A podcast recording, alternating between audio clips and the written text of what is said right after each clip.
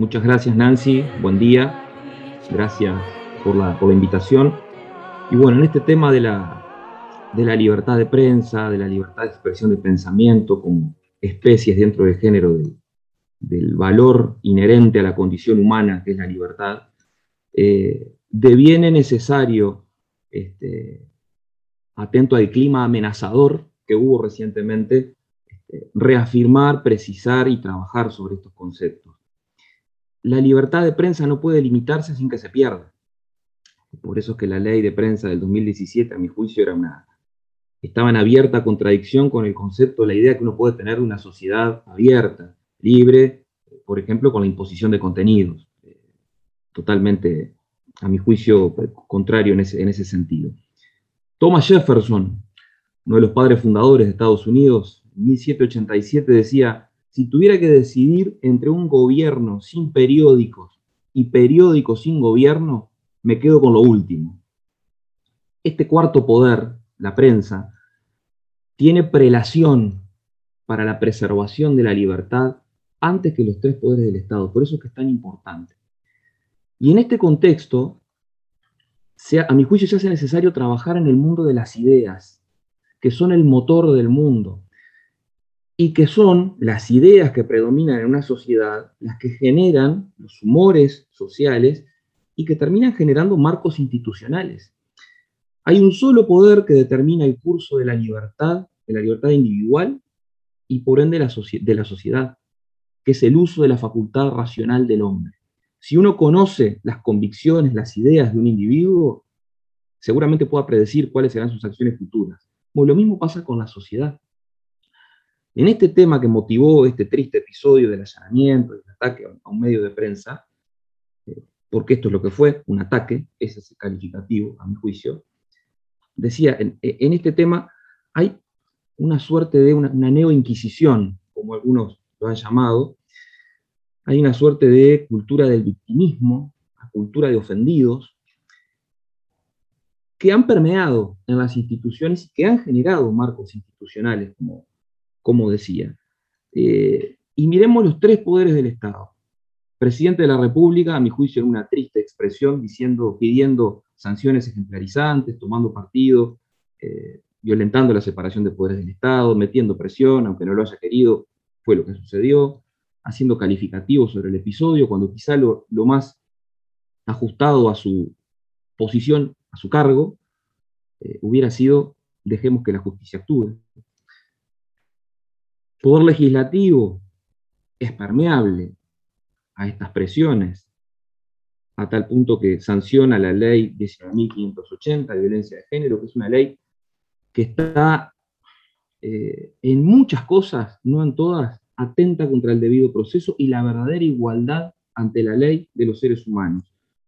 Después tenemos el fiscal general, con lo que decía recientemente Arevalo, ¿no? Eh, que fue que dijo, si se hubiese cumplido lo, pedido por la fiscal, se analizaría su conducta, como que si su conducta ya no fuera merecedora de reproche alguno, sin perjuicio que después la policía vino a confirmar que lo hubo fue un allanamiento, o sea que debería volver sobre sus pasos y cumplir con su función al respecto. Esto pasa porque, bueno, como, como tú decías, Nancy, al, presentar la, la, exposición mía, este, ¿cuál es la opinión pública? Entonces el político va hacia donde lo lleva la corriente y termina generando y sancionando leyes en tal sentido. Pero a mi juicio lo más grave de todo esto, de todo este episodio que pasó, este triste episodio, es la actitud del Poder Judicial que debería ser la última trinchera en defensa de las libertades individuales, porque podemos tener un presidente que meta presión y no respete la separación de poderes, podemos tener un fiscal que en definitiva se exceda en sus funciones o no tenga claro, en definitiva pasa por ahí, no tener claro los valores republicanos, este, pero el Poder Judicial debió no hacer lugar a ese pedido. Y sin embargo lo hizo. Entonces vemos cómo nuestras instituciones están de alguna manera cooptadas por estos grupos de presión. En este tema a mí me da la sensación que basta con ser denunciante para tener el monopolio de la verdad y la dignidad humana. Y esto me hace acordar a una obra que recoge el dramaturgo Arthur Miller, se llamaba Los Puritanos de Salem. Salem, un pueblito de Estados Unidos, en donde a fines del siglo XVII, 1690 y pico, hubo una gran cacería de brujas. ¿Y qué era lo que pasaba? En Salem existía una suerte de teocracia fundada por unos puritanos que le temían más a la degradación moral de la sociedad que a la muerte misma. Muchas adolescentes estuvieron, padecían enfermedades que eran inexplicables para la, medicina, la precaria medicina de la época, ¿no? Entonces, ¿cuál fue la explicación que encontraron los puritanos de Salem? Esto era culpa de la brujería, ¿bien? Y ahí apareció toda una, una locura en donde todos se denunciaban a todos, y dado que el que denunciaba el delito de brujería al momento de señalar con el dedo a su vecino, se estaba eh, manifestando como libre del pecado que denunciaba, esto generó, eh, desató que cientos de personas se, se vieron envueltas en cargos de brujería. se había instalado la idea en la sociedad que las brujas eran las responsables de las enfermedades que padecían las adolescentes. Y miren lo que decía el, el juez Danford, que era el, encargado de impartir justicia. Me voy a permitir porque es muy breve. Dice, decía este juez, la brujería ipso facto por su propia naturaleza constituye un delito invisible. ¿No es así? En consecuencia, quien puede testificar en un caso de brujería es la bruja y su víctima, nadie más. Ahora bien, no cabe esperar que la bruja reconozca su delito. ¿De acuerdo? Decía el juez. Hemos de recurrir, por consiguiente, a sus víctimas y estas sí que testifican. En cuanto a las brujas, nadie negará que estamos ansiosos de aceptar su confesión. Siendo este el caso, ¿qué podría aportar un abogado? Entonces, los acusados de brujería, las acusadas de brujería en esa época, se encontraban prácticamente condenados antes de ser, por eso el hecho de ser acusados y antes de recorrer las formas del, del, debido, del debido proceso. Y esto, aunque parezca implausible, inverosímil, todo este análisis previo resulta fundamental para entender los tiempos que están corriendo. Fíjense ustedes, el artículo 92 de la ley 19.580, creo que lo habían leído, pero me voy a permitir transcribirlo porque me parece interesante para la, consideración siguiente, dice que, abro comillas, el que difunda, revele o exhiba o ceda a terceros imágenes o grabaciones de una persona con contenido íntimo o sexual sin su autorización, será castigado por ¿Recuerdan el episodio del intendente de Polonia, eh, donde se hicieron, también estaba ofreciendo cargos y demás? Esto yo no quiero hacer una cuestión dominante del tema, pero porque el delito también se configuró ahí. Y sin embargo no pasó nada. No hubo ninguna bancada de legisladores, ningún fiscal que se arrajara las vestiduras y decidiera hacer una acción de oficio eh, porque algún medio publicó ese audio. Yo no me voy a defender a Moreira acá, no me interesa el casamiento ante la ley ante estos episodios. Por eso es que hablaba de una neo-inquisición y de los humores sociales que nos rigen como sociedad. Para proteger la libertad de prensa, otra de las maneras, reenganchando con lo que decía Gerardo Arevalo, ahí me parece que las ondas de radio y TV deberían ser adjudicadas en derecho de propiedad a los titulares. ¿Y por qué? Porque hoy lo que tenemos es una peligrosa forma de las concesiones, y abro comillas, sin plazo y con carácter revocable. Sin plazo y con carácter revocable. En cualquier momento, el poderoso de turno puede, si algo no me gusta, decir, te saco la onda y se la doy a otro.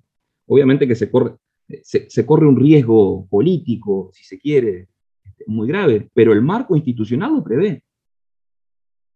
Decía lo de la ley de medios, con la imposición de contenidos también.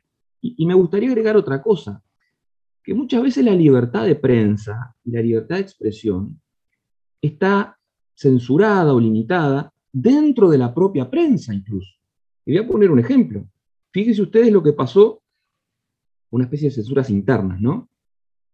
¿Qué pasó con aquello, en aquellos medios y con aquellos periodistas que, por ejemplo, estaban, discrepaban con las vacunas contra el COVID-19. No tuvieron micrófono. Incluso algunos periodistas sostuvieron, alentaron la idea de aislar, ese fue el calificativo que se utilizó, a los no vacunados y de meterlos en una camarita.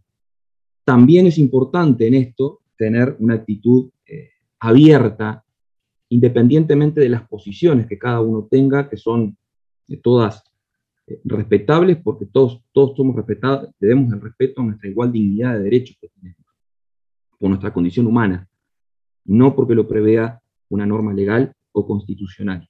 Se hace necesario entonces, en estos temas, analizar el concepto de tolerancia, ¿no? que debe ser un concepto muy caro para la vida de cualquier habitante y ciudadano que se, precie de, tal y un verdadero republicano. Y esto me hace acordar a, la, a, Karl Popper, en su obra La sociedad abierta y sus enemigos, hablaba de la paradoja de la tolerancia. Popper escribió este libro mediados del siglo XX, más o menos, en donde él decía, bueno, que no había que ser tolerante con los intolerantes, ¿no? Básicamente se refería a los, nazis y a, los comunistas soviéticos. A mí me parece que hay que dar un paso más, y hay que abrir el debate, confiar en el mundo de las ideas, que son el verdadero motor del mundo, abrir el debate, decía, e incluirlos a todos dentro del sistema, incluso aquellos que son intolerantes. Se nos puede pecar, tildar de que pecamos por ingenuos en este tema, pero siempre es preferible estar todos dentro de la, misma bolsa, compartir la escena, digamos, del debate discursivo y no excluir a algunos que, termina, que puede terminar siendo mucho más peligroso. En este tema, entonces, debemos tener una actitud alerta y me permito para terminar recordar una frase de, de Thomas Jefferson, quien decía que el costo de nuestra libertad es siempre la eterna vigilancia. Muchas gracias.